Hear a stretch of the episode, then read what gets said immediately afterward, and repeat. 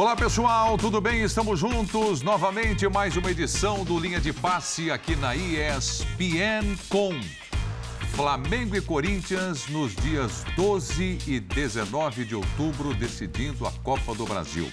Saiu mais o finalista hoje com o Corinthians passando pelo Fluminense. A gente vai falar de tudo da Copa do Brasil aqui no programa Linha de Passe daqui a pouco, depois do intervalo.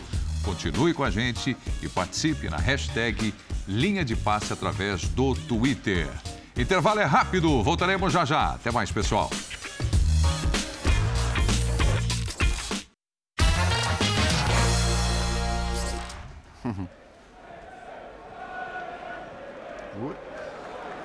Aqui nós temos uh, gols da Europa League. Sancho marcou o primeiro gol do Manchester United vencendo aí o Sheriff por 2 a 0. O Sheriff que surpreendeu na temporada passada da Champions, né? Vencendo o Real Madrid em pleno Santiago Bernabéu, mas hoje não conseguiu segurar o Manchester United. Aliás, o Sheriff vinha na liderança desse grupo E da Europa League. Depois de vencer o Omônia e o Manchester tinha perdido para a Real Sociedad. Hoje conseguiu a vitória.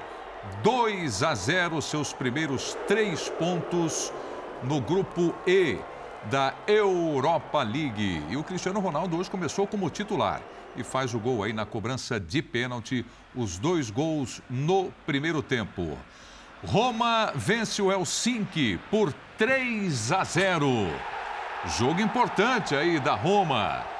Vamos acompanhando aí os gols. Olha aí, Jean, de bala. Pois é, a Roma que tinha perdido o primeiro jogo para o Ludogorets precisava vencer essa partida, mesmo com um jogador a mais. Desde os 14 do primeiro tempo, não conseguiu abrir o placar na primeira etapa, acabou abrindo no segundo tempo e precisou tirar do banco Paulo de Bala, né? Que começo espetacular faz o de Bala com a camisa da Roma, tem levado o time adiante em muitas partidas, fez o gol no seu primeiro toque na bola no, no, segundo tempo, quando tinha acabado de entrar em campo, e aí a gente está vendo os outros gols. Esse aí também, baita jogador, o Zaniolo, fez uma grande partida voltando de lesão, fez a jogada do segundo gol marcado pelo Pellegrini e fez a jogada também do terceiro gol marcado pelo Belotti. Belotti aí dando números finais, Roma 3 a 0. Vamos para o intervalo, já já voltaremos com linha de passe.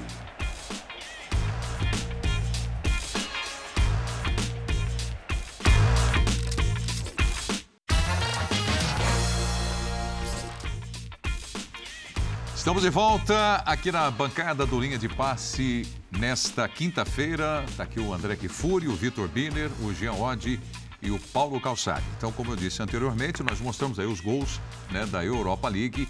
E agora vamos entrar na Copa do Brasil. Finais já definidas com Flamengo e Corinthians. E em placares agregados foram duas goleadas do Corinthians no Fluminense e do Flamengo no São Paulo.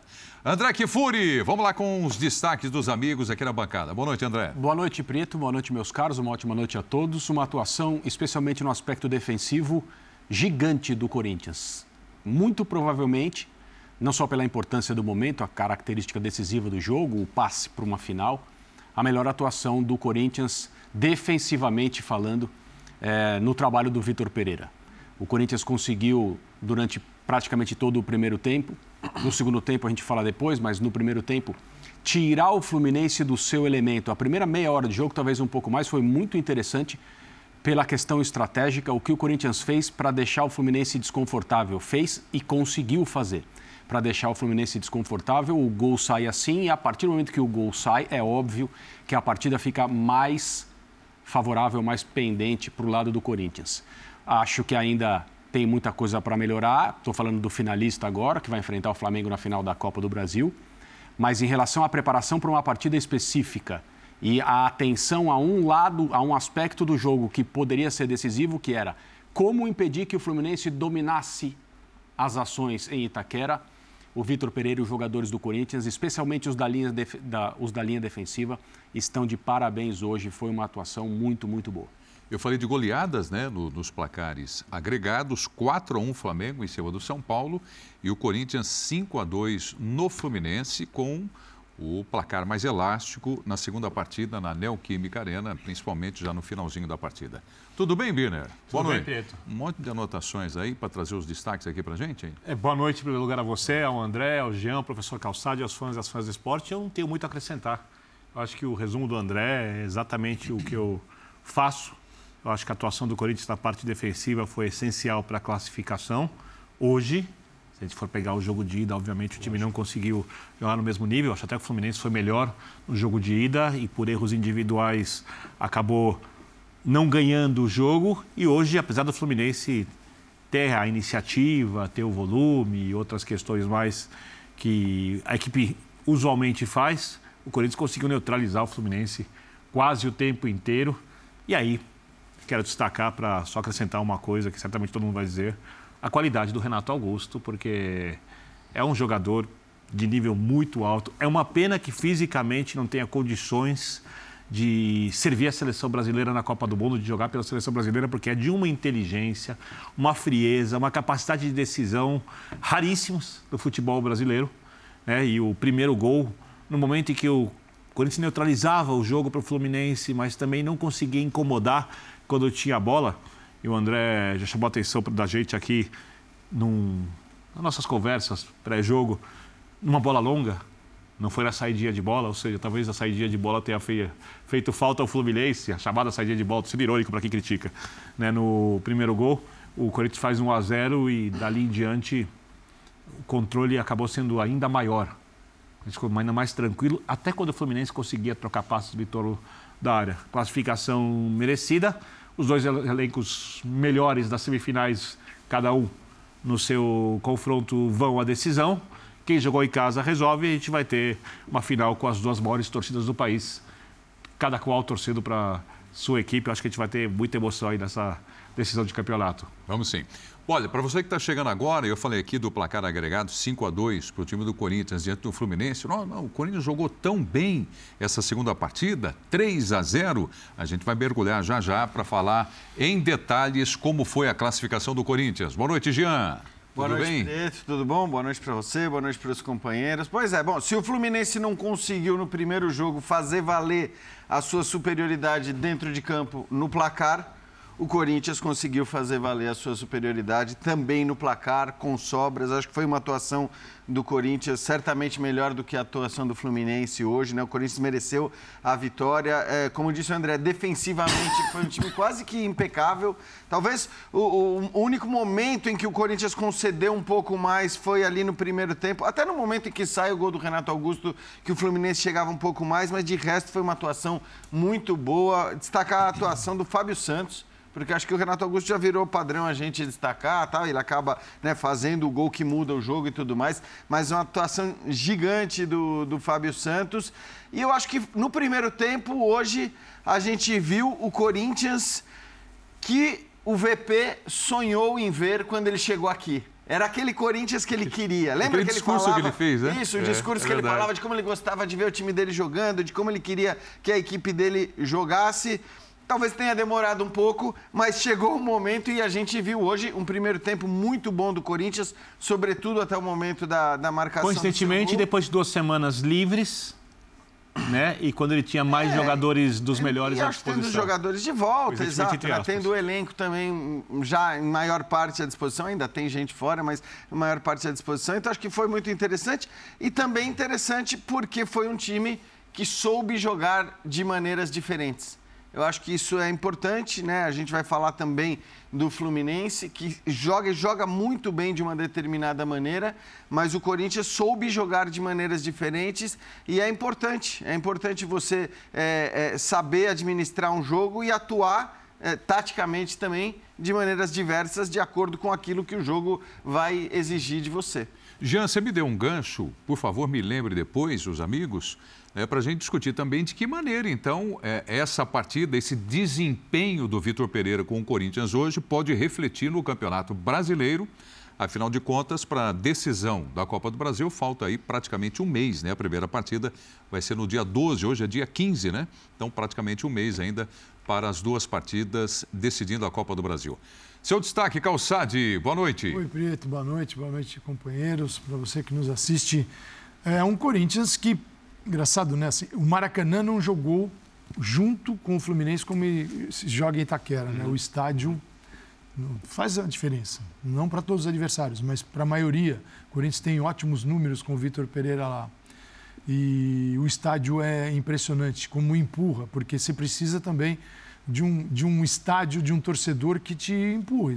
Um exemplo, Renato Augusto, é maravilhoso ver ele jogar. Né? O que ele, ele dá uma clareada assim, no jogo, só que no primeiro, ele teve um tempo, o segundo tempo já foi um, é. um tempo arrastado até sair, porque é o que ele consegue oferecer hoje, por uma série de aspectos. Até ao longo da temporada, probleminhas, eles vão somando e não é uma, não são duas semanas que se vão mudar a vida de um jogador desse naipe. Infelizmente, né? Antes fosse. Então, o estádio tem uma é algo muito importante para fazer o time jogar dentro do que falou o Jean, o André, o Bira, porque é um, esse time é mais perto, perto assim, ainda com uma distância enorme, né? Ele está na, na rota daquilo que o Vitor Pereira gostaria de ter realizado no Brasil e vai embora sem realizar. Você não, não tem a dúvida. Mas vai embora mesmo? Vai embora. Não, quando for. Quando for. Ah, tá. Pode ser agora, depois, não vai realizar. Se ficar na temporada que vem, não vai não realizar. Não vai realizar. Tá. Porque ele, se, se, ele treina, se o Corinthians fosse esporte público Corinthians, é, espanhol, é, madrilenho, ele poderia, mas aqui, enquanto for paulista, não vai dar certo né? porque aqui é feito para não funcionar mesmo. Então, a ideia dele é uma ideia adaptada ao futebol brasileiro. E adaptada depois do jogo do Maracanã, com um pouco mais de, assim, de eh, tempo para treinar, ele tem um pouquinho de tempo. É, muita gente assim, teve uma semana, vamos ver outro time. Pô, gente, é, assim, essa ingenuidade o futebol não permite mais. Que numa semana, duas, três, depois de ter 40, te ferrando, você vai ter duas para resolver né? o problema é. de 40. Né? Por isso que os caras começam a mexer no time lá em fevereiro. Para quando chegar em outubro, setembro, ter condições de ter os jogadores. Mesmo assim, o Corinthians perdeu muita gente. Não é que na hora que o cara está quase morrendo, você vai poupar. Quer dizer, então o futebol tem, traz umas visões bem equivocadas. Até às vezes de gente que está dentro do futebol, que não consegue é sacar isso ainda. Né? Então é isso que aconteceu. Acho que é o resultado de poder entender o Fluminense e levar o Fluminense para o campo no dia a dia do centro de treinamento. E amarrar o Flu, porque o Flu joga, todo mundo agrupado de um lado para definir do outro. E agrupa também e toma cuidado com a bola que escapa, ou para o Caio Paulista, ou para o Samuel Xavier. Então, assim, o Corinthians foi muito bem preparado para entender o Fluminense tem, não é que permitir que ele não jogue, porque o Fluminense jogou o Itaquera. Não é que o Fluminense não jogou, foi engolido. O Fluminense jogou. É que o Corinthians teve numa bola do Renato Augusto que abriu o caminho. os, gols, os outros gols saíram aos 46 e aos 49 do segundo tempo, já resultado de um Flu é. Que é. né, já tinha largado Desandando, tudo né? tá lá na frente. É.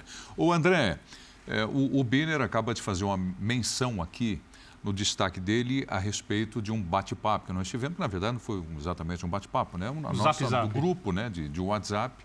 O André, ainda no primeiro tempo, mandou uma mensagem se referindo aos 24 minutos do primeiro tempo. É, eu achei que foi mais ou menos aos 24. É. É, uma jogada, muito provavelmente depois de um período em que a pressão do Corinthians na saída de bola, é, liderada pelo Fábio, teve muito sucesso nos primeiros 10, 15 minutos. O Corinthians deixou o Fluminense bem desconfortável. Inicialmente, os jogadores do Fluminense, aí nós não sabemos aqui de longe, resolveram sair jogando longo. E o que eu digo que nós não sabemos de longe é se isso foi uma decisão tomada em campo ou se foi uma ordem do banco, mesmo sendo contrária ao que é o modelo, que é a ideia do Fluminense, aquilo que eles estão acostumados a fazer. Eu quero crer que foi uma decisão dos jogadores, principalmente do Fábio, ao não ver, ao não ver as opções ali depois de algumas tentativas, porque um pouco depois disso, o Fernando Diniz na transmissão foi possível ver, ordena que o time volte a jogar curto, pare de Isso. usar a bola quebrada pelo goleiro Fábio. Na saída, né? Exato. E aí, um pouco depois dessa ordem, eu acho que foi lá pelos 22, 23, 24 minutos, tem um bom movimento do Fluminense da própria área até a criação de um chute, agora eu não me lembro quem foi, um, um chute que ia no canto, o Cássio cai no canto esquerdo para fazer a defesa. Essa jogada começou com uma saída de bola em que o Manuel fez um passe lateral desses curtos no campo de defesa e imediatamente se apresentou um pouco mais à frente para receber a bola de novo, ou seja, fazendo com que o time progredisse. E essa é neste momento do jogo, isso foi um sinal claro é, do jeito de jogar do Fluminense, da cultura de jogo em que até os zagueiros são estimulados a iniciar movimentos, a se apresentar na frente para fazer o time andar. Tem um debate muito interessante porque é, é, tem gente aí, eu já li em rede social, dizendo que o Fluminense não teve a coragem necessária para jogar, especialmente no primeiro tempo, quando a pressão do Corinthians era exercida com mais ênfase. O Corinthians fez isso muito bem. Não apenas colocando jogadores perto da área do Fábio para dificultar a saída. O Corinthians igualou o número de jogadores. O Jean acabou de falar. O Fluminense é um time. Tem muita coisa para ser dita durante muito tempo é, sobre a forma como o Fluminense joga, mas num resumo simples, o Fluminense é um time de posse e de aglomeração de jogadores tendo a bola como referência. Esse é o esse Os é o, dois pontos jogam do mesmo lado. Esse é o estilo de jogo do Fluminense. Baseado também, óbvio, em superioridade numérica a partir do momento que a bola vai viajando. E é assim que o time progride, como uma unidade, como uma unidade só. Né? Uma unidade só é uma coisa meio. É, redundante. Meio redundante, mas foi isso que eu quis dizer. O Corinthians impediu esse movimento, igualando o número de jogadores nas, exatamente na saída. Isso criou algum período de dúvida, de receio, de problemas para serem solucionados. E o gol que o Renato Augusto faz, e eu acho que dá para a gente dizer isso sem correr o risco de errar, é um gol previsto pela comissão técnica do Corinthians. Porque o Corinthians é um time que finaliza pouco. No Campeonato Brasileiro é o que menos finaliza. São vários problemas do ponto de vista ofensivo, porque é um time, de fato, que teve um ano até agora acidentado, no sentido do treinamento, da preparação e tal. Quando o Renato Augusto está presente, é um time. Quando não está, é outro time. O que, que o Vitor Pereira fez hoje? O Vitor Pereira sacou uma página do livro do Jürgen Klopp, que diz que o melhor meia do mundo é o desarme próximo à área. E foi isso que ele fez. E foram vários desarmes antes da jogada do gol. A jogada do gol é mais para frente, depois que o Fluminense conseguiu sair algumas vezes, uma bola quebrada pelo Fábio, porque ele não viu opções. O Balbuena ganha no alto. Roger Guedes para a bola para o Renato. O Renato percebe o goleiro do Fluminense para o lado, num posicionamento que era para sair jogando, e bate, assim, a bola perfeitamente colocada no canto esquerdo do Fábio e faz o gol. Esse gol ele foi desenhado e poderia ter saído diversas... Só para complementar, primeiro tempo, 19 desarmes do Corinthians, 4 do Fluminense. Isso, então não, não, é uma, não foi uma casualidade. Por isso que eu disse que a partida defensiva do Corinthians, mesmo correndo alguns riscos no segundo tempo, foi muito bem feita, muito bem planejada e deu o resultado que era para dar. 35 a 12 no total. Para conseguir um gol, talvez mais até. E isso não significa que o Fluminense é um lixo, que o Diniz, que o jeito de jogar proposto pelo Diniz não serve para nada, nem significa que o Corinthians anulou o Fluminense em Itaquera. Não esteve nem perto disso. O que o Corinthians fez foi, com mais eficiência do que nós normalmente estamos acostumados a ver, tirar o Fluminense do seu jeito, da maneira como ele se sente confortável para jogar, obrigando o Fluminense a procurar soluções. Numa dessas procuras, houve uma falha e o Corinthians saiu na frente, e isso, para mim, foi decisivo para a classificação. É, eu acho que quando a gente fala, inclusive, até para ficar bem claro, quando a gente fala que o Corinthians foi muito bem defensivamente, é, isso tem a ver não com o fato do Fluminense não ter jogado nada. É isso. É, o, o, o, Corinthians foi bem defensivamente justamente porque o Fluminense estava jogando. Sim. Porque vamos falar a verdade também, quando um time não consegue atacar, quando o time não consegue jogar, raramente a gente elogia o desempenho da defesa. Né? A gente elogia outros fatores de um time de futebol que consegue ficar com a bola o tempo todo, que consegue eventualmente jogar o jogo todo, e isso é raro, como o Corinthians jogou os 15, 20 minutos iniciais é. da partida, porque ali, de fato, o Fluminense não estava conseguindo fazer o seu jogo. E acho que o que o André falou, se não me engano, fica claro até numa imagem anterior, não só naquela que depois a gente vê o, o, Fernando Diniz pedindo para que o Fluminense, apesar daquela pressão absurda do Corinthians, tentasse sair jogando, né? É, mas antes mesmo ele irritado, irritado, porque o Fábio já tinha dado uns dois ou três chutões para frente, porque ele não via a possibilidade, ele não encontrava o espaço. Mas assim, os elogios à, à atuação dos defensores do Corinthians têm a ver com o fato de que o Fluminense chegou sim. Então assim, para quem acha, porque infelizmente, e a gente teve de novo isso ontem aqui, né? Para quem acha que é, quando um time ganha, a gente só vai elogiar um time, e quando o time perde, você só vai criticar o time que perdeu, é assim, hoje, né? assim como ontem, é mais uma partida em que cabem também elogios ao derrotado. E entendeu? Ah, mas foi 3 a 0 Como diz Calçade, foi 3 a 0 com os dois gols no finalzinho, num contexto de jogo já, já bem diferente. O Corinthians, você pode dizer que ele tá, tinha em campo hoje o que é, pode O ser melhor, considerado o o time melhor. ideal. É. Tem o Maicon fora, mas o dia que o Maicon estiver pronto, você olha para o meio de campo. É, o Paulinho ele a gente já nem tá Ele substitui o mais. Renato Augusto. Ele entra nesse time. Mas é, tirar o Renato, ah não, tirar o Fausto Vera, tirar o Duqueiroz, não dá. Então, esse é o time. Com todos os problemas, né? Porque joga o, o Gustavo Silva, onde poderia ter o, ter o Mantuan, onde poderia ter o William, e esses jogadores não estão lá mais. Então, assim, o Corinthians perdeu jogadores importantes, eu diria, que estão na frente do Gustavo. E é o que tem, e é o que joga. E, e só uma coisinha, Fluminense Calçade, o- não tinha. O parênteses, assim, pro, eu já falei na, na minha, na, minha primeira, na minha primeira fala, mas, de novo, se havia alguma dúvida, Piton ou Fábio Santos, Piton, É. as partidas grandes do Fábio Santos, os jogos grandes, o que ele joga, né? O que ele Concordo. tem feito na temporada, assim... Que é o- a é- é- administração, para ele, é a administração Renato Augusto, É, do, do isso, tempo do jogo. exatamente, é É essa. aí. Você tem um cara nesse jogo aqui tal, e ele vai jogar. Fato. Agora, o Fluminense não tinha. O Fluminense foi de Wellington e o, e o Martinelli. E aí, a bola mais longa também, talvez não é insistência, é uma forma. Quando o Fluminense joga saindo por baixo, tocando, muita gente fala assim: pá, que esse jogo, da onde vem isso? Né? Como se o futebol brasileiro sempre fosse esse deserto que, de ideias e de futebol que a gente encontrou nos últimos anos. Não é, se jogava assim. É, então, quando sai jogando, é um problema. Quando sai por cima, é um problema. Então, as pessoas, assim, quem é- vê só enxerga problemas. Precisa entrar num acordo. Entrar num acordo. É, claro. Você, você vai para o espelho e bate um papo. Fala assim, onde é que está o problema? Você não pode usar os dois Os argumentos, dois argumentos. conforme você acha Exato. conveniente. É, aqui, Claro. Erra aqui e erra ali. Ah, O, o- o que fez o Vitor Pereira? Projetou para interferir na saída, sabendo que ele não tinha os dois principais jogadores nessa saída na construção. O Nonato foi embora, o André está suspenso. O Wellington, volante com uma capacidade de organização limitada. E, inclusive, eu acho que ele é- acaba é- falhando também no lance do gol do Renato Augusto, E né? você, mas exato, aí você E- e olha. aí não é nem na pra isso- capacidade de organização Não, que ele Mas falha. você olha para isso e percebe onde que o teu adversário pode te oferecer condições. A bola vai, sobe do meio de campo, uma disputa, o Corinthians ganha a segunda, que é o rebote, o Roger Guedes, e ele é muito inteligente.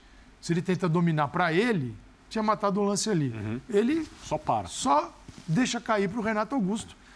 Que aí, cara, olha pro gol e, e com toda assim, você vê o cara um tanto aflito e, e nervoso, ele dá uma curva. Não precisa de força, não precisa nada, de nada. É o jeitinho do. Aí colocou a bola no que cantinho, onde ele queria. Escolhe o canto e coloca Olha, lá. olha, E aí mudou classe, é. tudo. E aí mudou. classe. Aí trouxe o jogo para o Corinthians, dentro daquilo o Corinthians eh, se propôs a fazer em Itaquera, com a galera jogando junto, do lado, né?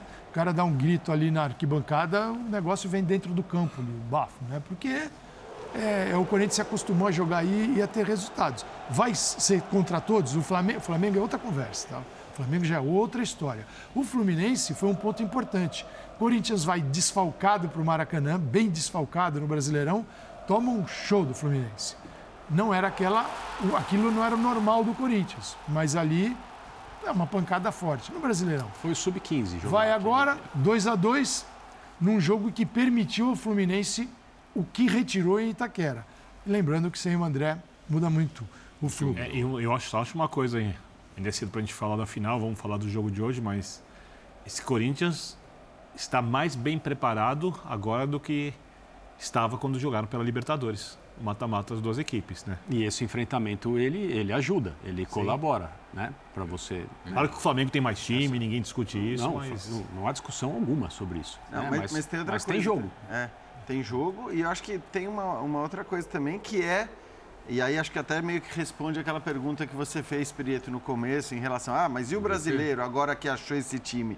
A questão é que esse time, muito claramente, ele não pode jogar o tempo todo. Ele não vai jogar o tempo. Nenhum time pode jogar o tempo todo. Nenhum. Esse menos ainda, Nem eu Flamengo. acho. É, depende muito do Renato Augusto, depende muito do Fábio Santos, são jogadores essenciais e eles vão ser dosados, eles vão ser poupados. E agora, certamente, o VP, que eu acho que até no começo da trajetória dele, meio que ia escolhendo as escalações de acordo com o próximo jogo, quem pode jogar, quem não pode, sem fazer muito plano ali. Não, peraí, eu tenho um Boca Juniors daqui a duas semanas, então eu, não, ele não, aparentemente ele não fazia isso. Agora, com certeza ele tem dois jogos que ele vai pôr uma estrelinha ali no calendário Já dele. fez isso depois de sair da Libertadores E- e agora, pensar- então. Jogos no E Brasileiro, dia pensar 18, nesses jogos. domingo, 18 domingo, então está muito perto. E dia 28, porque tem data FIFA.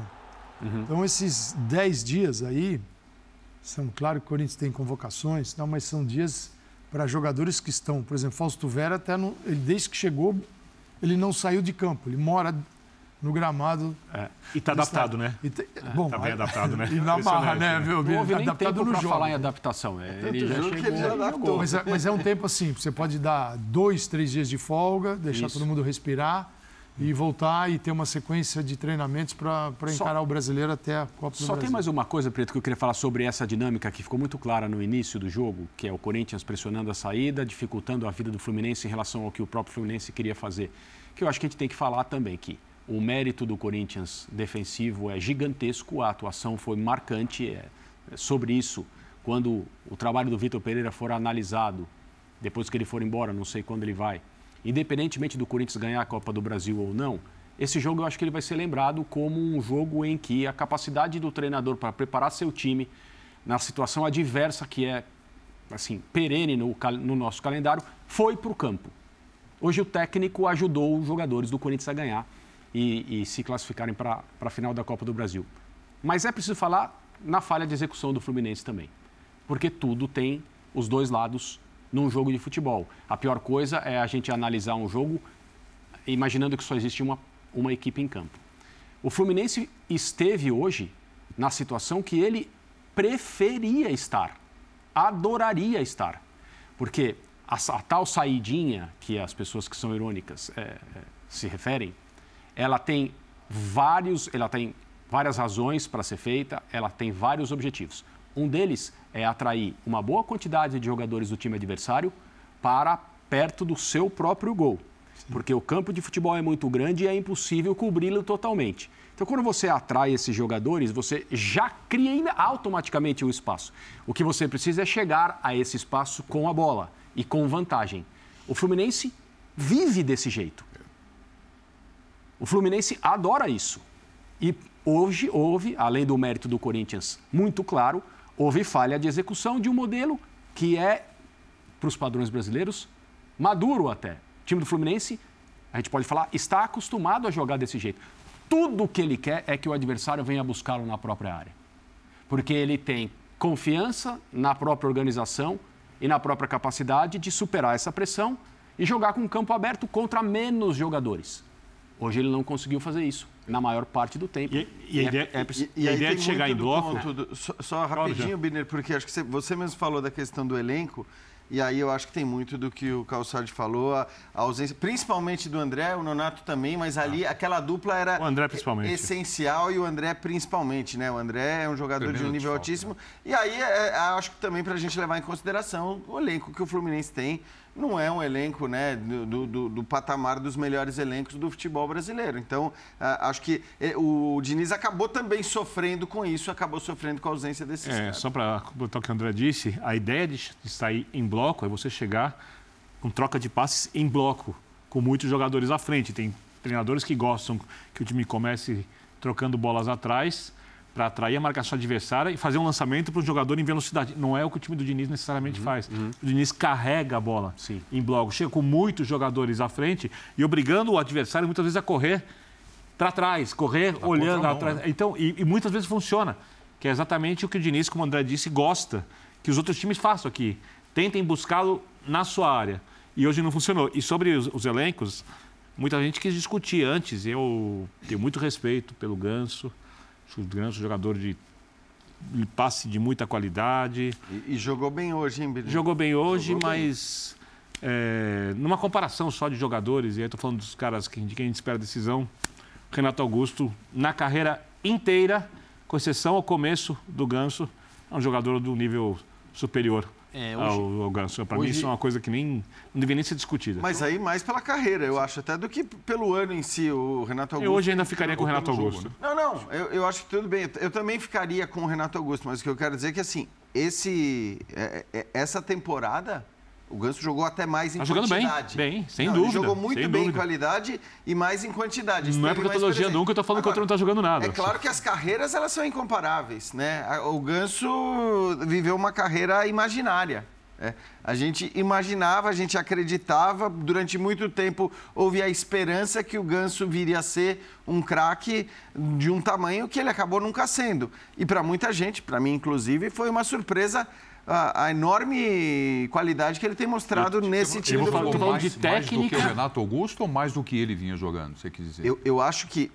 Aí eu tô falando de quantidade, tá? Não, sim, sim, quantidade de jogos. Ele jogou minutagem. mais, ele jogou mais, ele jogou mais, ele Mais tem do que vinha jogando ou mais do que o Renato? mais do que o Renato. Será? Tenho quase certeza. Ele, eu vou... ele, na verdade, ele entrou no time junto com o Fernando Diniz, né? A, tor- não, a a- torcida pedia, se lembra? Pedia pro temporada Abel, do- pedia, Mas pedia, ele é um cara que, assim, o, o, Diniz raramente tirou, né? Teve alguns jogos que ele precisava tirar. É, o eu me lembro até de um jogo que ele, ele, né? poupou única e exclusivamente o Ganso, né? Antes de uma, de uma semifinal. Tirar agora sem o Nonato, sem o André e um jogo sem o Paulo Henrique Ganso, Ah, você tirou o meio de campo. Claro, e complicado. E, e o Ganso, o Ganso, Ganso tá fez, bem, o Ganso fez tá atuações maravilhosas nas finais do Campeonato Estadual. Aí as pessoas podem decidir, conforme elas enxergam o futebol e da, daquilo que elas sentem, se ser campeão estadual tem importância ou se não tem. No caso de ser um Fla-Flu, no caso de ser especificamente contra este Flamengo, foi esse ano, em 2022. Com Abel Ferreira, o Fluminense foi campeão estadual. O Ganso fez duas partidas Abel Braga. Abel Braga. Desculpa, ah, desculpa, Abel Braga. Perdão, Abel. O Ganso fez duas partidas maravilhosas, jogando como esse, esse organizador, o cara que faz o time pensar e rodar. Hoje, eu acho que ele foi bem, eu concordo com o Jean. Ele fez uma boa partida, mas eu estranhei o posicionamento dele na maior parte do tempo. Ele é o cara que consegue sacar passes que a maioria dos jogadores, Sim. em todos os jogos, contra Então, todos os É o adversários, forte dele. é, não conseguem. E ele estava, pelo menos nas partidas do Fluminense que eu vi durante esse ano, Campeonato Brasileiro, Copa do Brasil, ele acompanhava essa movimentação do Fluminense e ele chegava na intermediária em condições de achar mais um passe, colocar alguém em uma condição muito boa para uma finalização ou uma bola pelo lado do campo para um bom cruzamento. Hoje eu achei que ele, ele jogou exageradamente recuado. Ele, ele, tinha, ele tinha essa primeira bola, mas ele não chegava para a segunda. Será que a Aí não ausência sei- do André é para tenho certeza, bola? tenho certeza que está relacionado, é óbvio que sim. Mas é, É, me, mas ele interfere me estranho, me Só para te responder, Prieto, no brasileiro, que é evidentemente o campeonato que mais, é, onde eles mais jogam, o Ganso jogou 1.644 minutos. 1.600, né? É, e o Ganso e o Renato Augusto jogou mil minutos, 1.003. Ah, muito mais. Então é realmente mais do que 50% a mais. O Ganso esteve em campo. 1.600 e- 44. 1.644. É, isso dá. você- Claro que tem jogos que ele ia sair. alguns minutos, Mas dariam tá. 18 jogos inteiros. É, e o. Renato, 11 jogos. É, É, assim, o que eu vejo no Ganso, assim, eu não sei nem os números dos gols, pode ter até mais gol que o Renato. Mas o, o Renato é um jogador que passa para quem decide e decide também. O Ganso, ele, ele passa para quem decide. E o Renato Ele é tem um- mais facilidade de ocupar diferentes espaços no E, campo. Por exemplo, a gente já viu a Verdade. finalização do Renato ali, a bola veio, ele- essa curva, essa finalização na curva buscando o ângulo, é, é muito normal na vida dele. Ele já fez vários gols assim esse ano. É, E o VP falou que quer ele jogando É, assim, assim? agora, cada vez mais assim. mas né? tanto que é um Corinthians de um 4-3-3 que joga mais, a maior parte Uhum. do tempo no 4-2-3-1. Tanto que quando a bola é quebrada lá do Fluminense, lá do fundo, o posicionamento do Renato é bem à frente do, dos dois jogadores. Ele, ele tá ao lado do Roger Guedes. Por quê? Nos retornos, eu, ele volta com o Yuri Alberto por dentro, o Roger Guedes está voltando pelo lado. É, e o, o, o Mosquito tem que voltar porque fica no 4-4-2 o Corinthians. Você não pode pegar o Renato e falar assim: vem encaixar no meio de campo, na tua área, e apareça na área contrária. Ele tem dificuldade. Então, o que é possível fazer para extrair o máximo dentro das limitações? É o que o Vitor Pereira está fazendo. E ele fez. Então, ele, eu vejo ele com uma capacidade maior de decidir nesses momentos e passar. E o Ganso vive do passe, que é magnífico, E magistral. só para dar um E exemplo, para reforçar o que você está dizendo, Calzade, é, a primeira partida do Ganso foi muito boa o jogo de, no jogo de ida.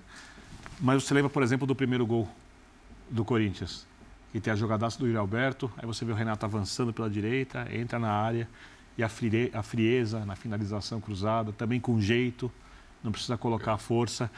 Dificilmente a gente vai ver o Ganso, por exemplo, falando dessa corrida que o Renato fez pela direita, por exemplo, no gol do primeiro gol do Corinthians jogando no Rio de Janeiro, jogando no Maracanã. Então, é um jogador mais completo, que consegue ocupar mais espaço no campo, que consegue fazer mais coisas. E concordo com o Calçade também melhor na finalização. É, é que a gente está comparando dois jogadores completamente diferentes. A única é coisa essa que discussão eles antes do Alberto Cano, o Ganso, o Renato a única Augusto coisa que eles têm em comum é que eles atuam mais ou menos na mesma Eles faixa são, os, do campo. ele- eles, são, embora- seu- eles são os faróis que iluminam suas equipes. É isso. E outra, e aí, Olha. em cima do que você falou, Calçade, acho que de alguma maneira corrobora aquilo que a gente estava falando sobre a qualidade eh, das atuações dos defensores do Corinthians hoje, o Ganso, para que ele decida o jogo, ele precisa, por exemplo, que o Cano esteja muito bem, que o Cano participe muito do jogo. Não adianta passar pro, pro cara que tá com um É isso. zagueiro em cima dele. Exato. E o Cano hoje eh, totalmente sumido. E aí, E aí reforça o que o André falou O mérito de- dos defensores. do, do Corinthians ter feito um jogo defensivo e não, é- não foi um jogo fácil. Assim, a quantidade de bolas em momentos que o Fluminense acessou a área do Corinthians e a bola fica. Pode aparecer alguém finalizar, não são bolas assim tão seguras, são bolas que a gente chama de aquela bola viva dentro da área, né? E o Fluminense teve muitas. É, então, não é que foi um jogo que o Fluminense foi completamente aniquilado, não, não jogou. Não, o Fluminense esteve lá. E que defensivamente foi superior ao Corinthians. O Corinthians foi superior.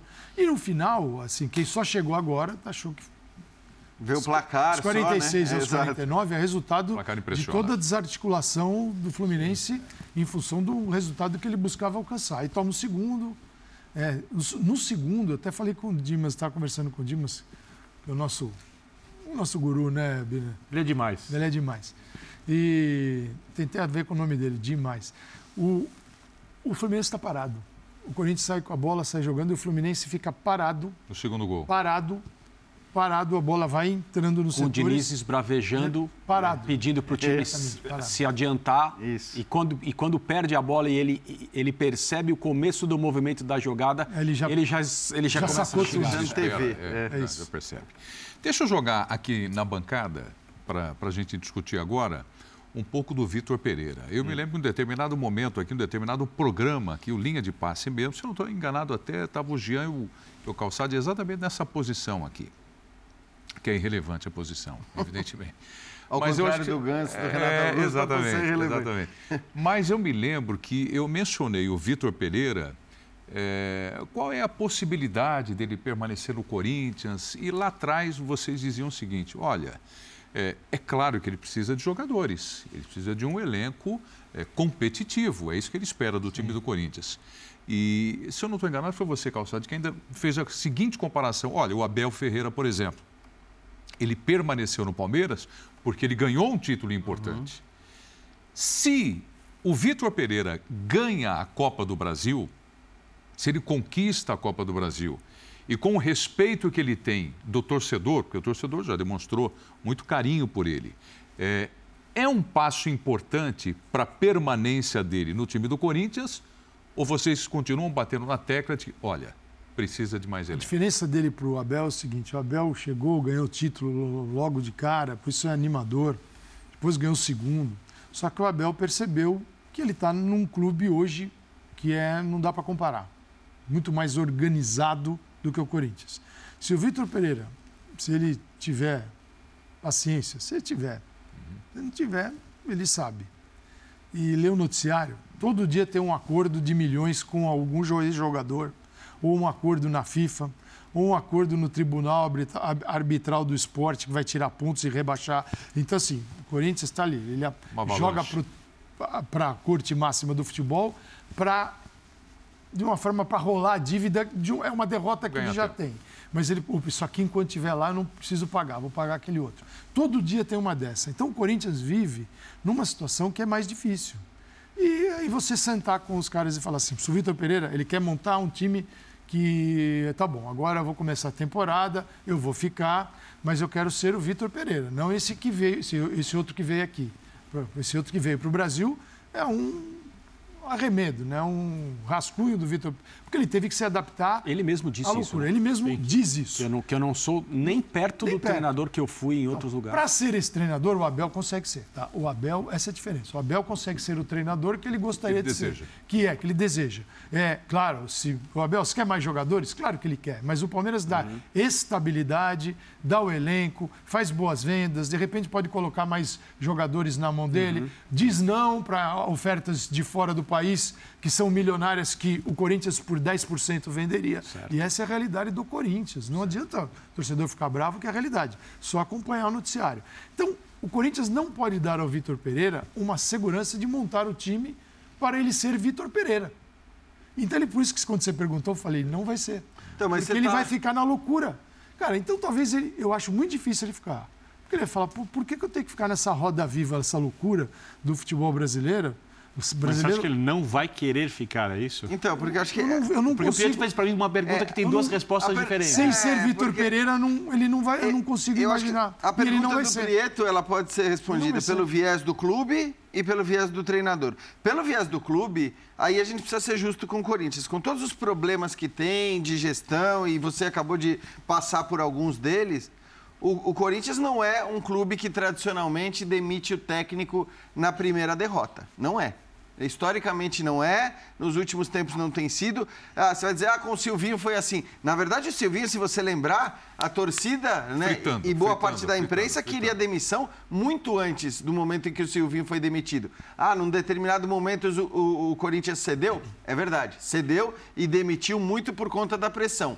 Mas não me parece que a pressão em cima do Vitor Pereira possa se assemelhar àquilo, ainda que o time venha a perder a final da Copa do Brasil contra o Flamengo, que é bem mais forte do que o Corinthians. Do ponto de vista do treinador, e aí a gente olha para os caras e fala, não, cara, esses caras eles são, eh, eh, são caras eh, técnicos, são caras racionais, são caras coerentes, mas tem uma coisa que, a qual todo mundo está suscetível que é o amor, é a paixão, é a idolatria, é o clima em que você passa a viver depois de uma grande conquista, de um título importante. Isso E- pode mexer com ele. Então, eu acho que sim. É? Eu acho que por mais que racionalmente a gente diga, não, não, não, a decisão dele vai, será estritamente técnica. Esse tal. lado aqui que o Jean citou, ele só tem em clube gigante.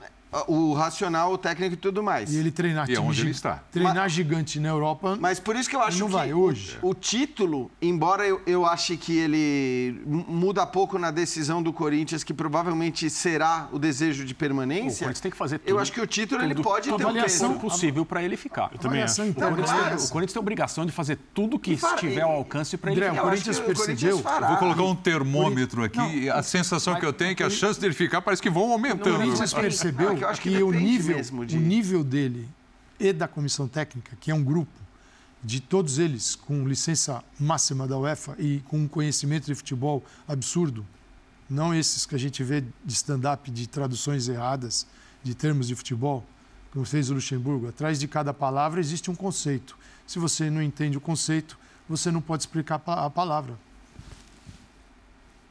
Ponto. Você não entende o conceito. Né? Amplitude, só uma. Abrir os pontos. E se for com os laterais? Segue. Então, né, se for com o volante, né, se eu resolver botar o goleiro, né, pode. Amplitude não é máxima, pode ser mínima. Então, É. então, assim, tem umas coisas que o futebol brasileiro, aí os caras percebem a diferença de quem vai fazer um stand-up e de quem tem metodologia de trabalho. Esses caras têm metodologia. Gostem os treinadores brasileiros ou não. Né? Eu só o seguinte: se eles percebem, eu torço para que quem critica perceba a diferença, mas continue criticando para manter o mercado. Se quem critica não percebeu a diferença, Então, mas aí acho o- que isso. o, o fundo do Não, mas, poço- isso influencia pouco, Calçade. não, não, É internamente, dizendo, na, decisão- diretoria, Ah, não. diretoria, sim, a diretoria sacou isso, que assim, o sarrafo é muito, muito é lá no alto. então é o seguinte, cara, mas- o, o objetivo é manter o sarrafo lá no alto. E, e essa questão de técnicos, essa, essa, essa, essa discussão que só pode ganhar vida aqui, né? Porque você pega a Premier League, por exemplo, que é o melhor campeonato do mundo, e ela importou técnicos de vários lugares para se tornar o melhor campeonato do mundo. Não foi só por isso, mas isso foi um aspecto essencial para desenvolver o jogo ali que os treinadores ingleses não conseguiam fazer, como os treinadores alemães fazem sucesso em diversos lugares, portugueses, italianos ao longo da história. Então, é, só aqui há esse melindre com a chegada de know-how e conhecimento para melhorar uma atividade que se diz, quando o dirigente fala, apesar de não agir da forma como fala, profissional. Então, essa é uma discussão sem, sem menor nexo. Ela é ampliada porque o mundo fechou as portas para os treinadores brasileiros. Se elas estivessem abertas, se elas estivessem bem abertas, assim como já, elas já, já estiveram, sim, tudo bem, é uma relação, vem para cá, nós vamos para lá. O problema é que o mundo fechou. Mas uma hora eles vão melhorar e o mundo vai abrir as portas quando eles melhorarem. Inclusive, é. Talvez com a passagem de outros. Inclusive, o terceiro mundo no futebol. Que é aquelas ligas, você, Arábia, Brasil, deitava e rolava. China, deitava, foram alguns, algumas grifes e aí os treinadores foram sendo substituídos por italianos, essa, essa espanhóis. A decisão dele... ela tá, eu acho que assim, ela foge um pouco do que porque para mim, Calçade, é, isso não é um problema para o Vitor Pereira, não é um problema para o Abel Ferreira. É, pelo contrário, né? em terra de cego quem tem olho é rei, por mais que os técnicos eh, brasileiros, muitos deles fiquem melindrados e irritados, o fato é que os caras estão conseguindo trabalhar. Então, o fato deles estarem num ambiente em que muita gente não valoriza o trabalho que eles fazem do ponto de vista técnico, o trabalho mais profissional, não acho que seja um problema. Eu acho que a, as questões são outras. As questões que o incomodam. É, são questões que Sim. talvez impossibilitem. Estruturais. É isso. São que ele faça o trabalho Sim. dele. Agora, se o cara quer fazer. O seu, né, se o Luxemburgo quer fazer aquela palestra lá, beleza. o Oswaldo de Oliveira. A capacidade de se adaptar ao jeito de se fazer futebol aqui é um dos aspectos mais importantes. O Abel Isso. Ferreira mostrou essa capacidade, triunfou, muito provavelmente vai encerrar 2022 ganhando todos os troféus que quando ele chegou ele sonhou em ganhar. Porque mundial dá para você sonhar, mas é um outro tipo de conversa e, né? Disputou, não precisa, né? Não precisamos lá. entrar nesse, nesse, nesse patamar, mas os outros, aqueles que vieram e tiveram sucesso, os que vieram e não tiveram, lidaram com os buracos todos que aparecem diariamente no calendário brasileiro, sul-americano, a impossibilidade de treinar, essa coisa de só ficar preparando jogos, recuperando jogadores. E o Vitor Pereira teve um, um master disso aí nesses meses que ele, em que ele mora né? no Brasil. E, e, assim, e como, Reconhece, ele, e como ele fala bastante e, o que ele pensa, critica o clube e tal, ele já falou isso várias vezes. Que ele imaginava uma coisa, que ele tinha conversado com profissionais que aqui estiveram, né, quando ele estava pensando em tomar a decisão de vir, e que tudo que disseram para ele não, não foi suficiente para ele realmente esperar o que, o que aconteceu de fato. Então é óbvio que a decisão dele passa: será que eu quero continuar vivendo assim? Vivendo no sentido de trabalhando assim? Será que eu quero continuar sentindo que aqui eu não consigo ser o treinador que eu fui em outros lugares? Plano de carreira. A parte aquela declaração infeliz, é claro que ele quer voltar a trabalhar na Europa de novo. Óbvio. Antes de Como vir pro... jogador brasileiro quer jogar Antes lá. de vir para o Corinthians, ele participou do processo de escolha do, do, do técnico do Everton. É isso. Sim, então, é, mas... o, o nível dele é esse. Isso não significa que ele não vai querer ficar aqui. Eu acho que tem só um arquivo X aí, que é uma declaração que ele deu. Eu não lembro exatamente aonde, mas não foi num ambiente de futebol, foi numa dessas palestras que ele foi fazer ou num podcast que ele foi. Ele disse: Minha sogra tem um problema de saúde, por causa do plano que a atende, ela não pode morar fora de Portugal, ela não pode vir para cá, não tem como, e eu tenho que pesar isso. E aí a mulher e a família. Eu, honest, é, com toda a honestidade do mundo, não acredito que esse seja um argumento só para ter sobre a mesa para o caso dele não querer mais ficar e levar a conversa para esse ponto da família e tal. Eu tenho convicção de que é fato, é verdade. Claro, né? Óbvio. E, se, e sendo assim, você não tem como não respeitar uma decisão dessa. Sim, claro. É um problema de saúde de uma pessoa próxima a ele que ele não tem como solucionar. Ele não tinha falado sobre isso ainda. Ele falou isso só uma vez. Se ele falou alguma outra, eu não fiquei sabendo. André, os problemas então, estruturais. É claro que isso também vai, vai pesar. Essa estrutura do futebol brasileiro atinge Palmeiras e atinge Corinthians. Aí você vai para o interior dos clubes e analisa como os clubes podem minimizar é, lógico, esta sim. influência é, claro, perversa claro, do futebol brasileiro. Claro. O Palmeiras pode de um jeito diferente. Primeiro, é, às vezes, quantas vezes Abel Ferreira pôde escalar o seu time principal pela idade média do grupo, pelos jogadores? Muito mais vezes, do, porque ele, ele, de certa forma, o Palmeiras foi tendo modificações no elenco, mas nunca se viu chegar um jogador de 36 anos. O Abel vai falar, não quero. No Corinthians, o Corinthians foi montado com jogadores muito mais velhos, que não conseguem estar em campo. Então é o seguinte, para o Vitor Pereira, essas questões estruturais, aquelas que o Palmeiras diminui o tamanho do problema para o Abel, no Corinthians os problemas são maiores. Porque mas ele teria que ele ainda consegue refazer, solucionar. ele teria que refazer, Essa o, especificamente. reconstruir o elenco, reconstruir um elenco que é caríssimo, mas se reconstrói como? Pô, Paulinho, você acabou de arrumar o joelho, muito obrigado. Renato Augusto, até logo, você vai fazer isso, Corinthians? Não vai. Então, assim, montar um Corinthians perto daquilo que o Vitor Pereira se considera como treinador é muito difícil. Até porque o Corinthians parte de uma situação muito difícil. O Corinthians aumentou muito a arrecadação esse ano, mas ele tem muitos problemas também. E os problemas, o- quando você tem pepinos para resolver, grana, curto prazo, que é vence amanhã, vence no mês que vem, vence no outro, não é uma dívida que você alongou, é uma dívida que está vencendo e ali as coisas começam a complicar. Então, o Corinthians, enquanto não resolver essa situação, é difícil conviver com esse tipo de treinador. Então, me surpreenderia muito ele ficar. Agora, ele vai dirigir o, o Arsenal? Não vai. Vai dirigir o Manchester United? Não vai. Então, assim, gigante, em cada desse, um desses países, ele não vai dirigir. Aqui ele dirige o gigante. E aí tem todo esse lado emo- Emocional, emocional que é absurdo de você dirigir um time que é gigantesco, como o Corinthians, que tem uma média de público esse ano espetacular, que é o que vale é a média, o quanto que você enche do estádio. Uhum. É um estádio que tem um percentual de lotação absurdo. É. E é uma torcida que tem respondido como você não via na história. Então isso pode fazer diferença. Vamos sair do Vitor Pereira e vamos para o Fernando Diniz? Uhum. Vamos falar do Fernando Diniz porque já ouvi várias vezes, né? Pô, mas o Fernando Diniz vai ser um grande técnico quando ganhar um título. Quero saber se vocês acham que isso é importante ou isso é uma bobagem para se avaliar o trabalho de um técnico e, e que momento vocês estão vendo agora o Eu Fernando ser Diniz? literal, de- baseado na sua pergunta. Ok? Para você se tornar um grande, a palavra técnico, você precisa ganhar campeonatos. Para você se tornar um técnico bom e competente, redundante, bom e competente, você não necessariamente tem que ganhar os grandes campeonatos. Né? E aí eu acho que tem a ver com elenco, contexto e um monte de circunstâncias. Eu olho o elenco do Diniz e eu não consigo pegar emprestado a carteirinha de advogado do Diniz que o Geode sempre mantém aí no seu bolso do paletó, né? Com Paulo Andrade faz questão de ressaltar toda vez que o Jean faz o elogio ao Diniz.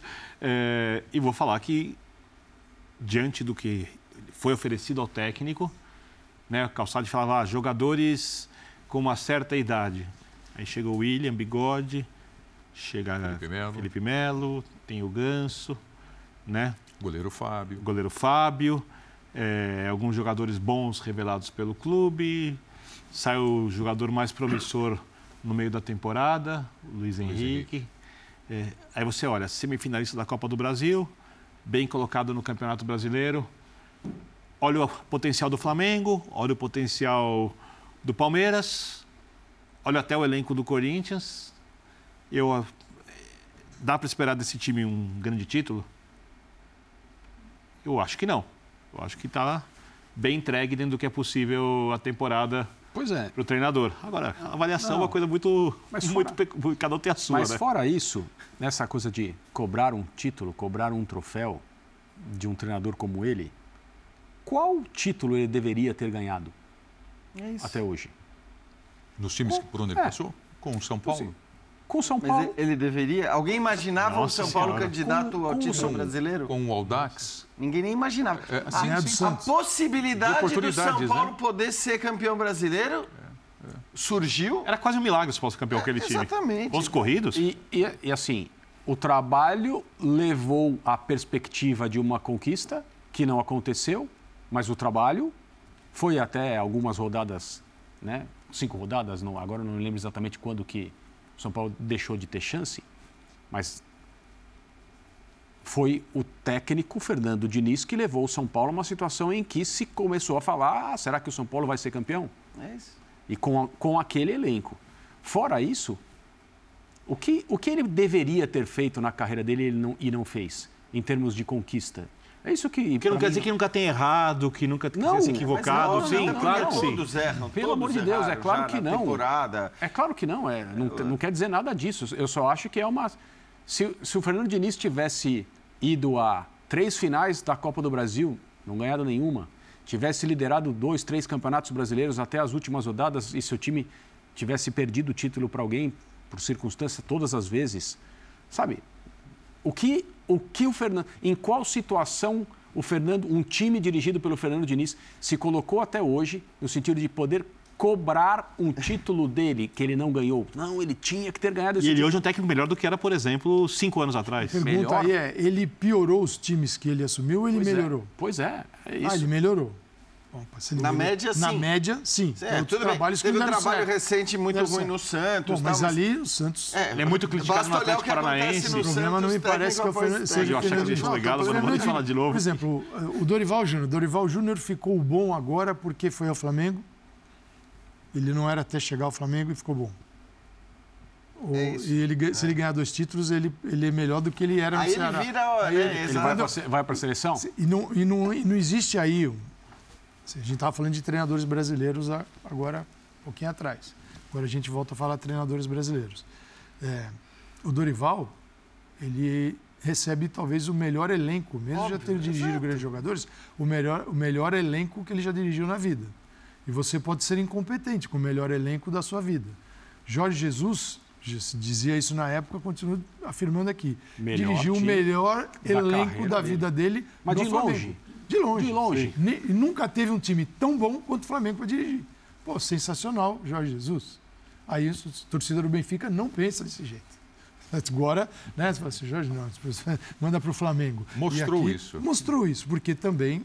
Então, você também precisa de um pouco de material. Fosse Fernando Diniz, treinador do Flamengo, nesse momento, Uhum. talvez ele estivesse nas mes...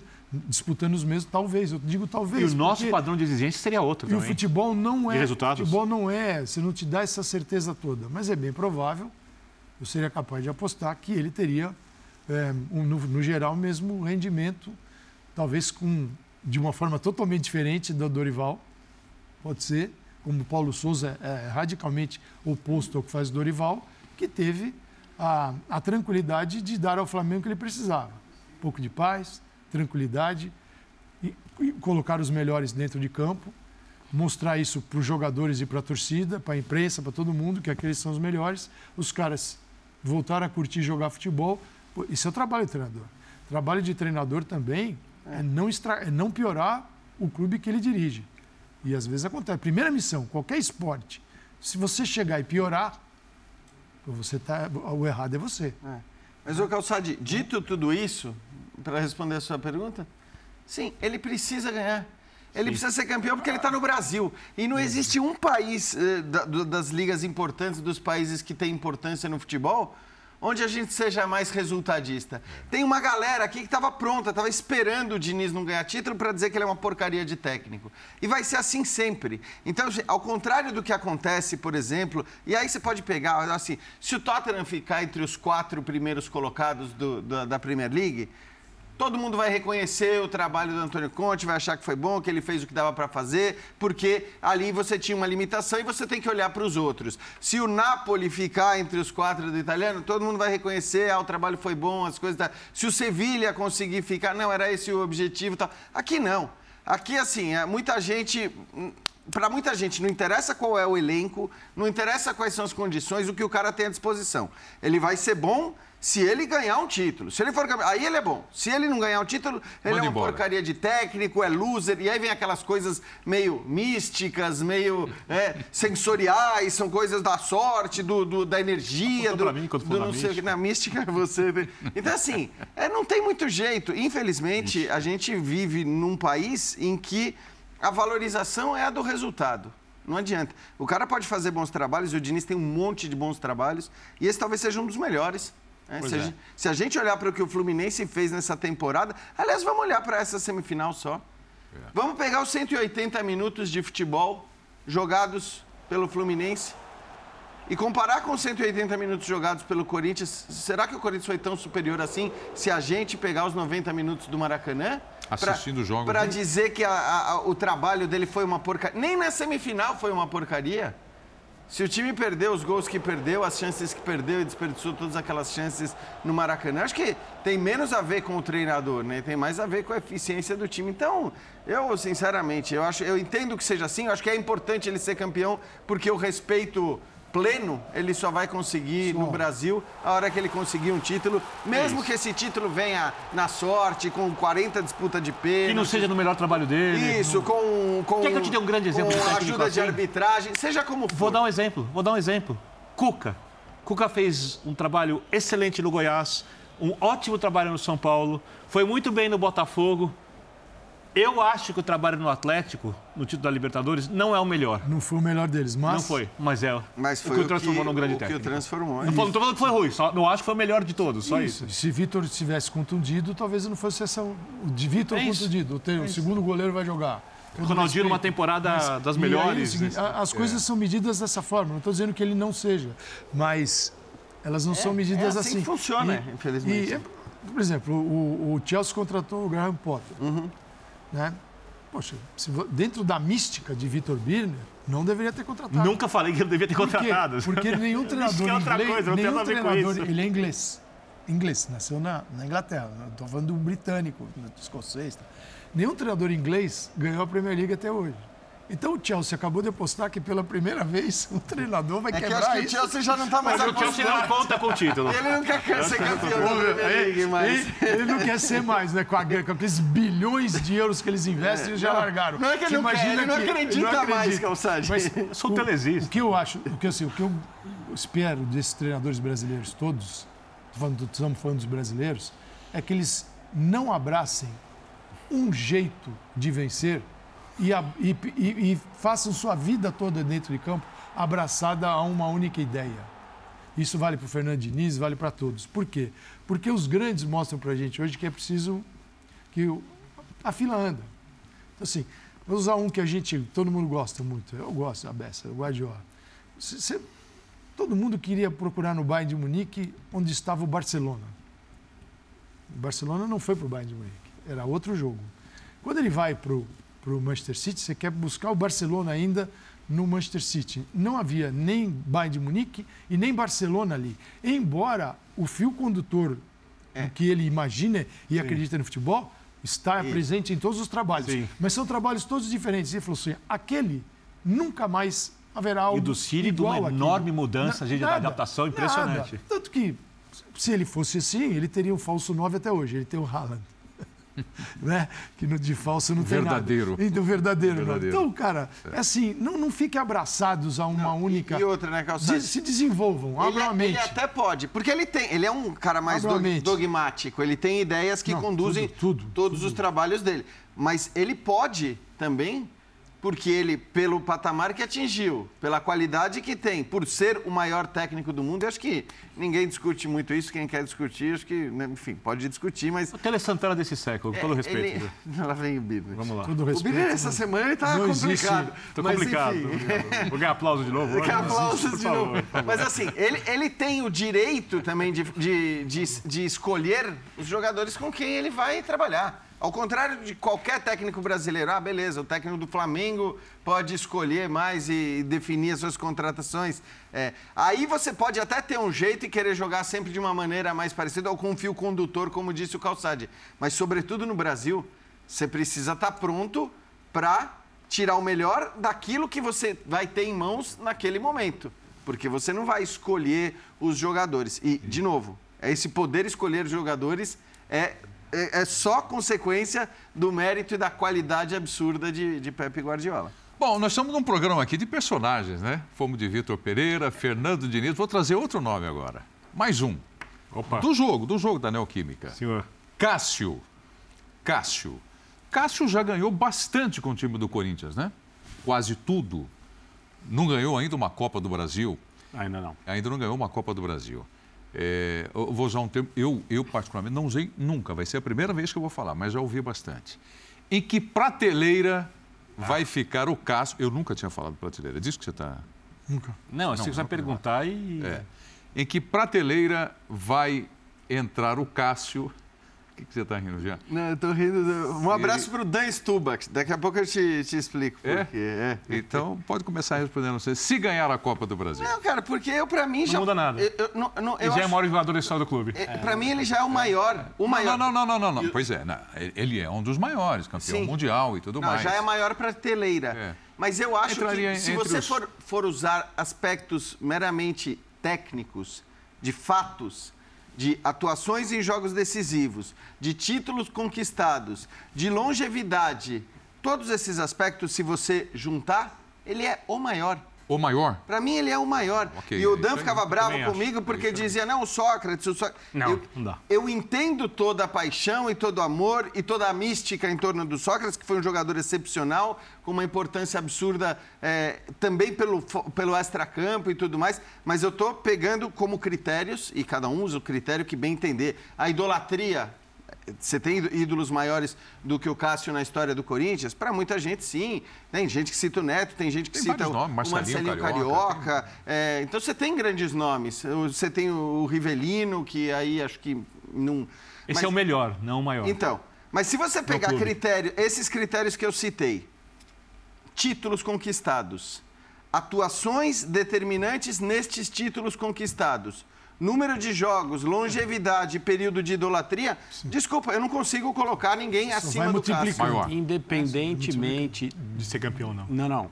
De acharem que é o Cássio, o futebol permite tudo isso. As sensações. Claro. Sócrates. A pergunta é: em qual prateleira? Prateleira Na mesma prateleira em que ele já está. Se há alguém que não precisa ganhar, é o Cássio. É isso. É. Então, a Copa do Brasil, mais um Campeonato Brasileiro, porventura, se ele continuar jogando por mais tempo e o Corinthians tiver essa condição, talvez outra Libertadores, se as coisas andarem muito bem e muito rápido, porque ele também não está começando a sua carreira no futebol. Não precisa ganhar, mas se Nada vencer, vai disso. mais longe ainda. É né? claro, quanto mais ele, melhor, solidi- né? ele solidifica e, e a, a foto fica maior. Mas se há algum jogador do Corinthians não precisa ganhar mais nada, é o Cássio. né? É gigante. É, pra mim ele é o, um. o, o Sócrates tem um papel importante, porque ele é o, talvez o jogador na história do Corinthians que tenha mais golpeado o, o futebol arcaico. S- Socou. Socou o futebol. Todo dia ele era um. Ele arrebentou com isso. Então ele tem um. é, aí é preciso ter vivido e entendido o, o tamanho do personagem. Agora, como o jogador, se você falou que títulos, a gente está discutindo que títulos são importantes. O Cássio, Mundial de Clubes, é importante. Para o torcedor é magnífico. Libertadores. Libertadores, América. Ele tem, tem. Tem momentos nos dois que você fica passando defesas do Cássio eh, o tempo todo. Campeonatos brasileiros, eh, decisões por pênaltis inúmeras. Tempo no clube, se vai multiplicando um fator pelo outro, é, é assim, eu acho que é indiscutível. É indiscutível. É, E não faz É que- muito tempo o É, ameaçaram, ameaçaram a família é, não, dele. é aí sempre tem uma loucura. É, eu, eu, as pessoas é a loucura do As pessoas futebol, é querem esquecer esse tipo de coisa. eu vou, eu, vou, eu vou só ampliar um pouco. É, é o maior sobrando. Com todo respeito aos grandes jogadores que passaram pelo clube, aí concordo com o André, cada um forma a sua opinião baseado em uma referência pessoal. A minha sobre o Magro ia ser um pouco suspeito, o André sabe por quê. Aí é uma questão de carinho pessoal. Tudo bem que que- também, é, que também mas eu não vou levar lá para o que futebol. também conta. Do ponto de vista do torcedor, o futebol é, tão somente sentimento. É que você sabe que eu discuti com o Magro por noites e noites sei. e saídas, etc. Assim, era, foi muito, porque o Sá foi muito meu amigo, essa pessoa que eu. eu sei, mas, Foi mas isso também conta. Jogo- Sentimento. É, eu- Só, eu- só para ilustrar o que eu estava falando, o Dan já mandou a mensagem Um com o símbolo do Dan. Corinthians e o Sócrates. meio.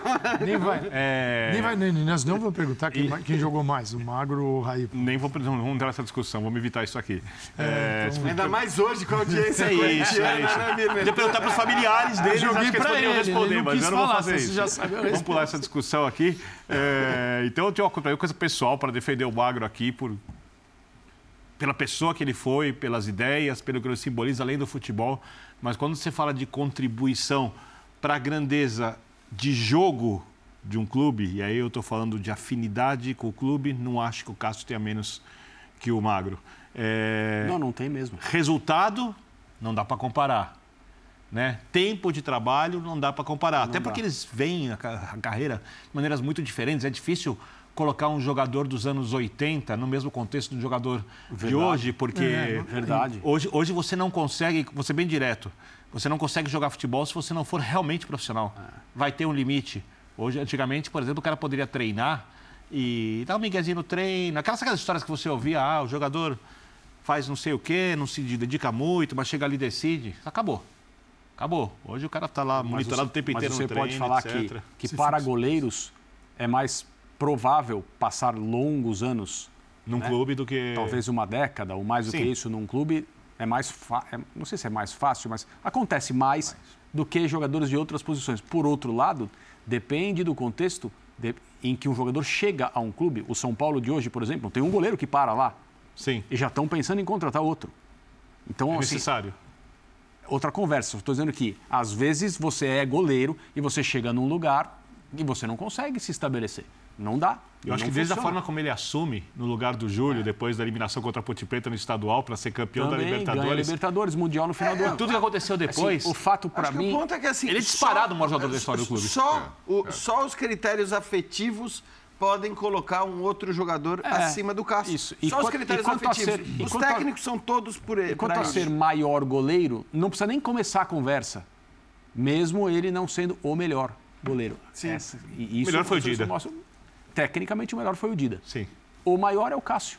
Aliás, só Não, para nem com- não tem papo. né? Só para citar um, Boa, um lance boa. hoje, a falta que o John Arias cobra no travessão era um lance quase indefensável se vai pro gol no ângulo. Ele estaria estava na na, jogada. Ia ser lá. uma das defesas na mais bola. espetaculares da temporada se aquela bola Aliás, tivesse ido pro gol. né? mesmo no jogo de hoje que a gente elogiou 12 muito a defesa do. Corinthians, ele faz duas defesas importantes ali, justamente naquele momento que talvez tenha sido o melhor momento do Fluminense no jogo, ali um pouquinho antes do cabeceio gol e um Renato chute no canto. Exato. É que ele é um Bom, é o- líder calado, né? Eu, no caso da, do Sócrates, era um cara que conversava com a religião, né? Todo, todo clube é uma religião, maneira como a torcida encara, e ele fazia a religião corintiana pensar um pouco Mas, cara, sobre um monte de coisas. Vou- Posso, a, a, Era um negócio- ela vai era- muito era- além era- da... Po- Posso, posso, posso ser, diferente. vou ser chato aqui. O, o Não, Magro via o conseguir. futebol É. e a vida como se fosse um grande momento de amor. O Cássio compete no nível muito alto, é um senhor e, jogador. Estamos falando São do quê? jeitos diferentes de anos ver as coisas e ambos têm que ser 1980, aplaudidos. Estamos falando de 40 anos. Né? Então, se o futebol mudou 80 vezes Não, e, e outra coisa, eu acho que a idolatria, o tamanho do- dos personagens e das figuras, é- é, ela acaba indo muito além do futebol jogado, muito além do que você produz dentro de campo. Por isso que eu estou chamando a atenção para os critérios técnicos do Cássio. Se você pegar o Rivaldo, o Rivaldo é um jogador que, se fosse um, sei lá, um bad boy, um cara é, mais carismático do que é, um cara mais engraçado. Ele, ele jogava muita bola. Muito, muito, Então, se ele muito, fosse um, um grande personagem, além de um grande jogador, Mais explorado, né? eu, eu tenho certeza que ele, ele teria um outro tamanho, que as pessoas pelo menos se lembrariam mais do Rivaldo na hora de escolher o grande time de um, o grande time de outro, né? os grandes jogadores da história da seleção. O futebol tem dessas coisas também. Isso é legal, é legal que seja assim. Muito bacana essa passagem do programa aqui, né? Com, com, com tudo que vocês falaram a respeito do Cássio, porque vocês colocaram aqui o Cássio como um gigante e exatamente no lugar dele e no lugar que ele merece, né? Então eu, eu fico feliz por isso, de, de contribuir dessa forma, porque isso aqui foi uma homenagem para o Cássio, né? E ele É uma passou, conquista dele, né? passou, passou um momento difícil, acho que foi o ano passado, né? Não foi esse ano, Foi esse ano? Esse ano. A- Esse ano foi a- pouquíssimo as, tempo, as né? agressões, as Esse- ofensas, Foi as esse ano, ameaças né? É, foram passa tudo esse tão ano. Foi esse Tecnicamente, esse então ano ele é melhor. merece essa homenagem aqui, singela homenagem. Esse ano ele está jogando mais que o ano passado. É, Agora, né? Ele é um jogador também, e aí, enfim, acabamos de elogiar o Cássio durante 20 É. minutos, mas ele é um jogador de altos e baixos também. É que nos momentos decisivos ele parece estar Altos. sempre na alta. Na alta. Ele está sempre na alta, mas ele é um jogador que depende muito da, da questão física, de estar bem fisicamente. Então, de fato, ele teve nessa trajetória muito longa pelo Corinthians, ele teve alguns momentos de queda em que se discutia até mesmo a titularidade dele, e quando muita gente, inclusive, achava que ele não pudesse mais ser o Cássio que era, ele volta sendo o isso. mesmo Cássio de sempre. Então é isso aí, Cássio. Você merece tudo o que disseram aqui no Linha de Passe. Agora, é, vamos para campo, vamos para o jogo, mas para o jogo do mês que vem. As duas partidas finais vão se reencontrar agora na decisão da Copa do Brasil. Flamengo e Corinthians, Corinthians e Flamengo em dois jogos no mês de outubro. Num determinado momento, aqui no programa Linha de Passe, disseram: olha, agora vai dar jogo. Agora vai dar jogo.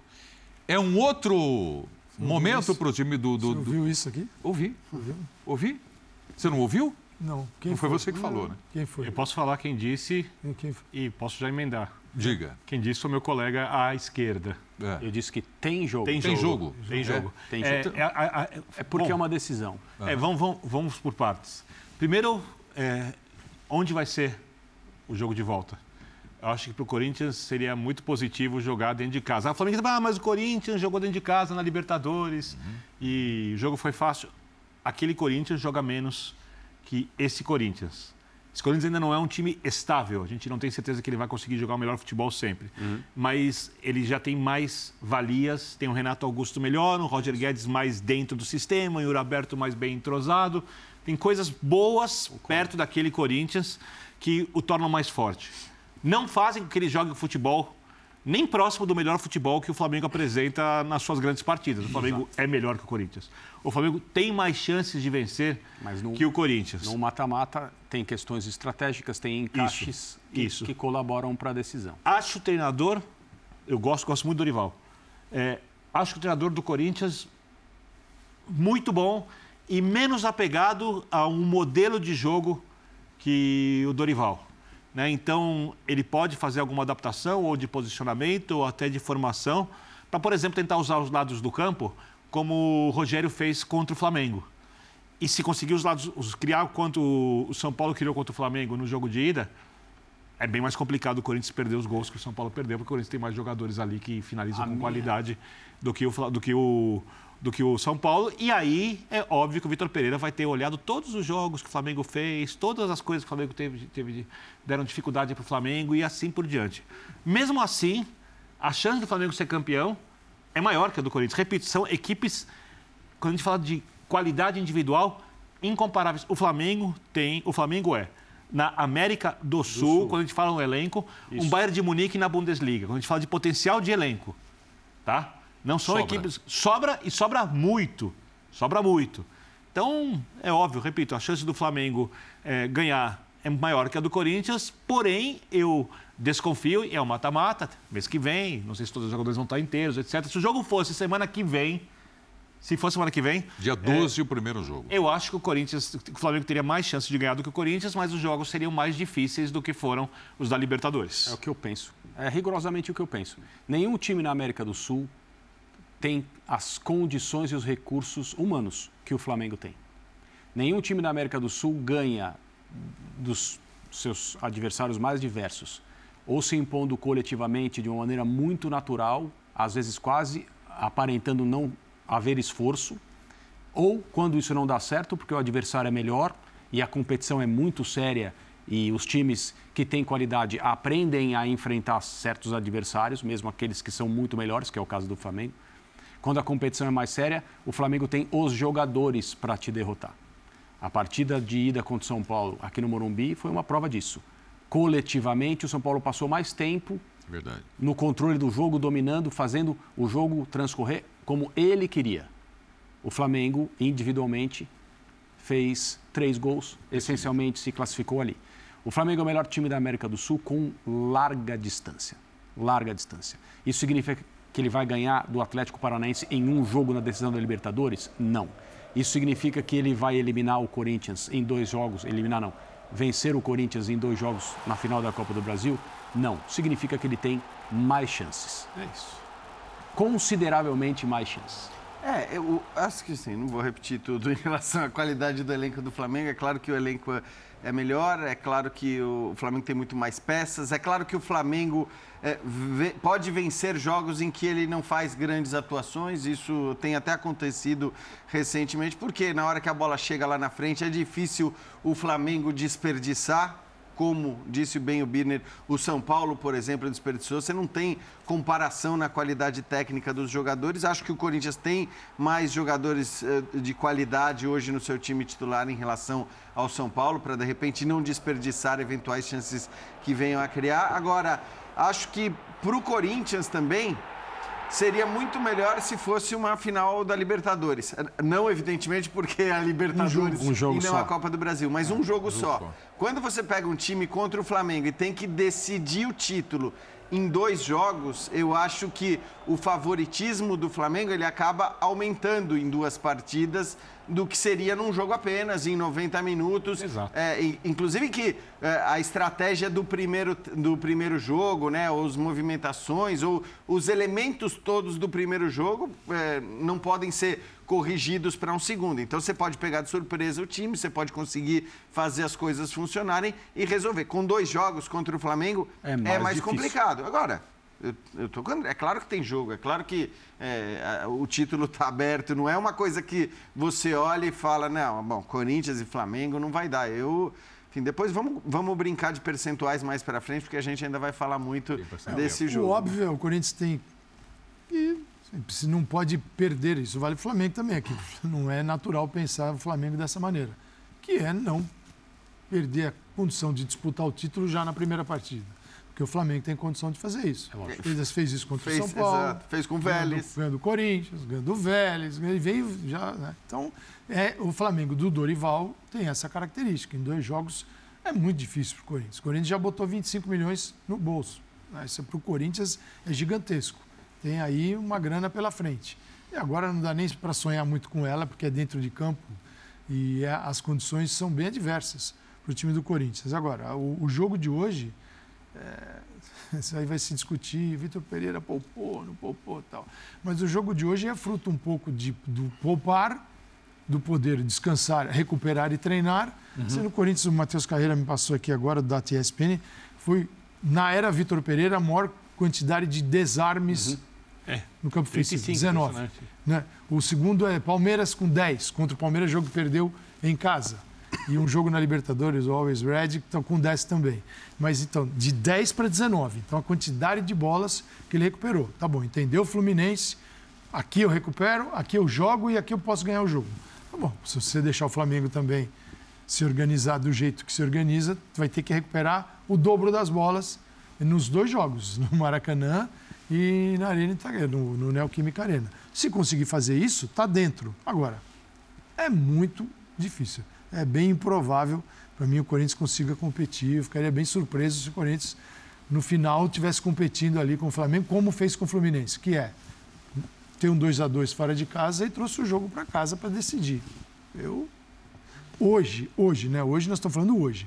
Daqui quase um mês, como é que vai estar a Rascaeta? Eu ia se tocar nesse recuperar a Rascaeta, agora. tá todo mundo bem, é tá pri- todo mundo é legal. prioridade Eu para o Flamengo, né? Isso vale para o vocês agora. Corinthians também, né? As duas finais são prioritárias para o Flamengo, está muito claro isso aí. Isso. E o trabalho do Dorival agora é preparar o time para ganhar esses dois troféus. Isso significa que os jogadores serão protegidos, né? Aqueles que precisam jogar mais vão ficar mais em campo. E o Palmeiras olha Campeonato para tudo isso, Isso. com especial interesse. Exato. Sim, sim. Eu ia tocar exatamente nesse assunto porque falta muito ainda né, para o primeiro jogo, dia 12, já disse aqui, praticamente o mês. E, e para o bom futebol, para o bom futebol, se a gente pode torcer por alguma coisa, é que todos os grandes jogadores Ah, estejam Claro, em sem condições dúvida, de sem atuar. dúvida. No caso do Sem Corinthians, evidentemente, que estamos falando aqui do Renato Augusto, não é? E, é, o. Corinthians não pode sonhar em não ter o Renato Augusto numa dessas duas partidas. E o time do Flamengo, como vocês todos já disseram também, da riqueza de elenco, né, precisa ter o Arrascaeta. Só que o Flamengo, é, só o Arrascaeta fora ainda não seria o suficiente, pelo grande elenco que tem. Então, tomara que tenham todos eles Mas tem um impacto né? enorme no modelo, porque quando você faz do trio ali 4, 3, 1, 2, ele não tem substituto por um. O Arrascaeta. Não tem. Não, aí é um, quando Não tem. bota um Everton Ribeiro. Mas aí muda o jeito de jogar. O Flamengo tem três datas marcadas com aquela canetona 12, 19 e 29. 24. 29. 29. 29. 29, 29. É isso. Final da É, Libertadores. isso aí, só resta isso saber, porque assim, é claro que não vai jogar com o time titu, dito titular só nesses três jogos.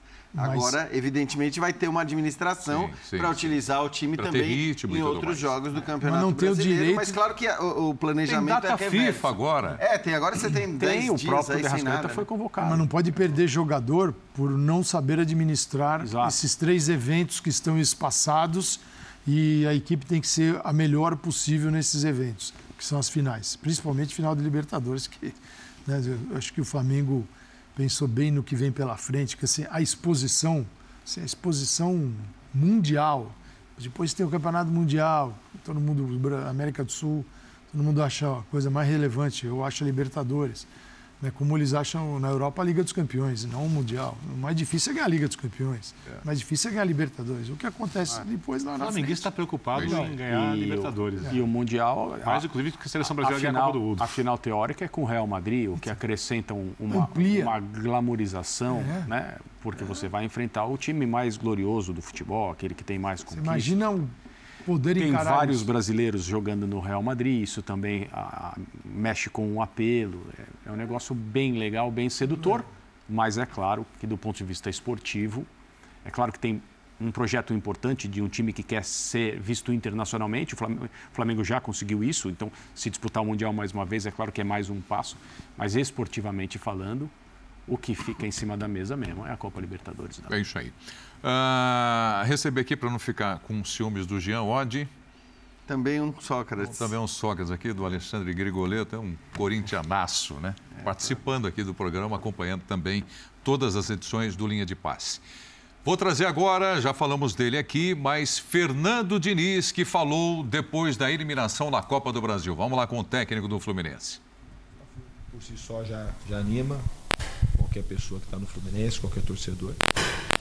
Sai com a cabeça erguida que o time lutou. Foi um time glorioso, foi um time que teve coragem para enfrentar o Corinthians o tempo todo, um time que quis jogar o tempo todo, que tentou.